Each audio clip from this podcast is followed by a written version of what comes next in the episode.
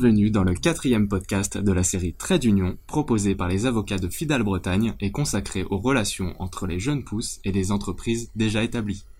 Le sujet du jour concerne la formalisation de l'accompagnement d'une jeune pousse par une entreprise mature au regard des règles du droit du travail et du droit de la propriété intellectuelle. En effet, lorsqu'une entreprise mature participe à un projet innovant, quelle que soit la forme de son accompagnement, il est nécessaire d'encadrer la relation qui se crée afin de la sécuriser et de protéger l'ensemble des parties. Mais alors, comment est-il possible d'encadrer cette relation? Tout dépend du type d'accompagnement qui est envisagé. Est-ce que j'accompagne le projet développé par une entreprise innovante, donc extérieure à ma structure, ou à l'inverse, est-ce que j'accompagne le projet développé en interne par un de mes salariés, ce qui correspond concrètement au cas de l'entrepreneuriat la relation à sécuriser n'est alors pas la même, puisque dans un cas, lorsque le projet est développé en interne, il va falloir reprendre, réfléchir et revoir la relation avec un salarié de l'entreprise, avec lequel j'ai déjà conclu un contrat de travail pour l'adapter à la nouvelle mission. Alors que dans l'autre cas, lorsque le projet est développé à l'extérieur de ma structure, je vais devoir me questionner sur les outils à ma disposition pour financer, mais aussi participer au projet d'une jeune pousse. D'accord. Concrètement, si je souhaite accompagner le projet d'un de mes salariés, quelles questions je dois me poser? Si j'accompagne le projet développé en interne par un de mes salariés, cela va sauver plusieurs questions en droit du travail, puisque par définition, il existe déjà un lien de droit entre les deux parties, et ce lien, c'est justement le contrat de travail. Donc dans ce cas, il faut se demander avant tout ce que deviendra ce contrat de travail pendant le développement du projet. Est-ce qu'on le suspend, ou au contraire, est-ce qu'on le maintient? Et si on le maintient, à quelles conditions? Si je comprends bien, il est possible donc pour un salarié de conserver son emploi et son statut tout en développant un projet innovant. Exactement. Mais dans ce cas, il est préférable d'aménager le contrat de travail du collaborateur en question. Et à l'inverse, si je souhaite accompagner le projet d'une entreprise innovante, à quoi faut-il penser?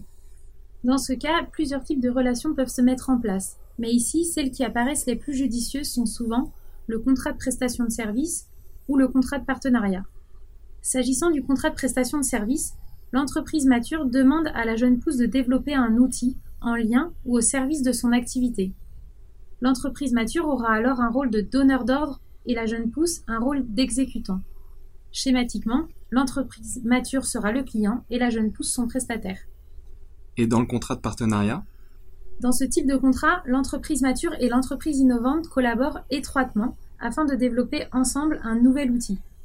Le contrat visera alors à organiser le mode de fonctionnement entre les deux parties pendant toute la durée du projet mais également prévoir le sort des droits de propriété intellectuelle à l'issue du projet. Concrètement, que faut-il prévoir dans ces contrats? Les points d'attention dans ces deux types de contrats sont sensiblement les mêmes, mais vont s'appliquer de manière différente dans la relation entre les parties. Les bonnes questions à se poser sont alors sur quoi porte le contrat? Comment les parties vont-elles être amenées à travailler ensemble? Ou encore, les parties contribuent-elles financièrement toutes les deux au projet ou une seule des parties finance-t-elle ce projet? À cela s'ajoute la question de la rémunération qui peut être accordée à l'une des parties en cas de transfert de ses droits de propriété intellectuelle. Vous parlez de transfert des droits de propriété intellectuelle, mais est-ce que c'est aussi un point qui doit être abordé en détail dans ces contrats? C'est justement l'un des principaux points à aborder dans ces contrats dès lors que l'on est en présence de projets innovants. Il faudra donc se demander qui détient les droits de propriété intellectuelle sur le projet créé, qu'il s'agisse des droits antérieurs ou des résultats créés pendant le projet. Comment ces droits de propriété intellectuelle sont-ils protégés? Il s'agira ici d'organiser la marche à suivre en cas d'invention brevetable, de création originale, de logiciels protégeables au titre du droit d'auteur, mais aussi de réfléchir à l'éventualité d'une protection par le secret. Les réponses à toutes ces questions prendront alors une forme différente selon que l'on est dans un contrat de prestation de service avec une relation prestataire-client ou dans un contrat de partenariat dans lequel les parties collaborent davantage sur un pied d'égalité. Et étant précisé qu'en cas de conclusion d'un contrat de prestation de service, il faut faire particulièrement attention à sa rédaction pour limiter les risques d'une éventuelle requalification en contrat de travail. Nous venons de voir en détail ce qui doit être prévu en cas d'accompagnement d'une entreprise extérieure.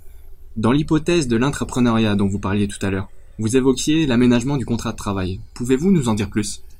Dans cette hypothèse, il faut penser tout simplement aux détails pratiques de la relation et à leur articulation avec les conditions de travail qui sont déjà existantes. D'où l'intérêt de conclure avec le salarié, à minima, un avenant à son contrat de travail qui va prévoir, bien sûr, euh, la durée de cette situation particulière. On peut donc penser à un avenant à durée déterminée qui sera, si besoin, renouvelé le temps nécessaire au développement du projet. Mais on peut aussi penser à prévoir si le salarié continue ou non à exercer ses fonctions habituelles en parallèle. En pratique, comment peut-on réellement concilier l'exercice des fonctions habituelles avec le développement d'un nouveau projet? C'est justement un des points qui peut être anticipé dans l'avenant au contrat de travail. Hein.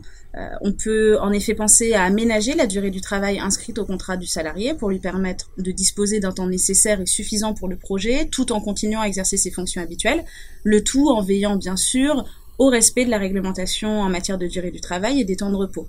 On peut aussi prévoir un aménagement de la rémunération habituelle du salarié pour tenir compte de cette situation particulière, avec par exemple une rémunération variable conditionnée à l'aboutissement du projet.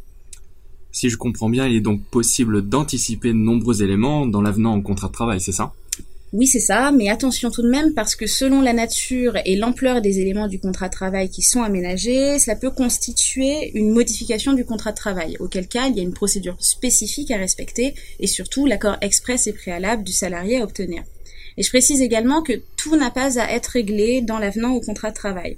Ce qui est tout à fait euh, envisageable euh, de prévoir en complément de l'avenant la conclusion d'une convention annexe convention annexe qui sera destinée à encadrer de façon plus précise cette relation et pourquoi pas à prévoir les conséquences de la fin du projet. Par exemple, en cas de succès, anticiper les conditions de la fidélisation du salarié en mettant en place des incentives, notamment de type AGA ou BSPCE et d'autres encore, hein, pour conserver ce talent. Et l'avantage d'avoir deux documents, l'avenant au contrat de travail et la convention annexe, permet de conserver une certaine souplesse, notamment dans l'hypothèse où on souhaiterait modifier un des documents, sauf forcément modifier l'autre. Et je suppose que la question des droits de propriété intellectuelle doit aussi être réglée lorsque le projet innovant est développé par un salarié. Oui, en effet, la question des droits de propriété intellectuelle se pose également dans cette situation. Les clauses à insérer dans l'avenant au contrat de travail ou dans la convention annexe seront simplement différentes selon les droits de propriété intellectuelle concernés par le projet innovant. Si l'outil innovant envisagé est un logiciel ou une invention brevetable, des dispositions spécifiques existent dans le Code de la propriété intellectuelle au profit de l'employeur. Il conviendra alors simplement de les rappeler, voire de les préciser dans le contrat. Au contraire, si des créations protégeables par un droit d'auteur, tels que des graphismes, des logos, des photographies peuvent être issues du projet, il sera nécessaire d'organiser leur sort dans le contrat. Donc tout ça, c'est dans l'hypothèse où idéalement tout a été prévu en amont. Mais si le sort des droits de la propriété intellectuelle n'a pas été prévu à l'origine du projet, est-il encore possible de régulariser la situation par la suite? Oui, il est toujours possible de régulariser par la suite, par exemple par un contrat de licence ou par un contrat de cession portant sur les droits de propriété intellectuelle issus du projet. Du coup, y a-t-il un réel intérêt à contractualiser ces éléments en amont? Bien sûr, car le risque, en ne contractualisant qu'en cours ou en fin de projet, est que l'une des parties se trouve en position de force par rapport à l'autre et puisse obtenir plus facilement la signature d'un accord qui ne sera pas nécessairement très équilibré. De manière générale, l'essentiel est donc de se poser les questions suffisamment en amont pour sécuriser la relation, afin qu'aucune des parties ne se sente lésée. Et ce qu'il faut retenir concrètement, c'est qu'il est toujours plus facile d'encadrer une relation à son début plutôt qu'à son issue, et ce qu'il s'agisse d'un succès ou d'un échec. Merci pour ces éclairages. Nous clôturons ainsi ce podcast et vous donnons rendez-vous le mois prochain sur LinkedIn pour un nouvel épisode consacré aux relations entre jeunes pousses et entreprises déjà établies.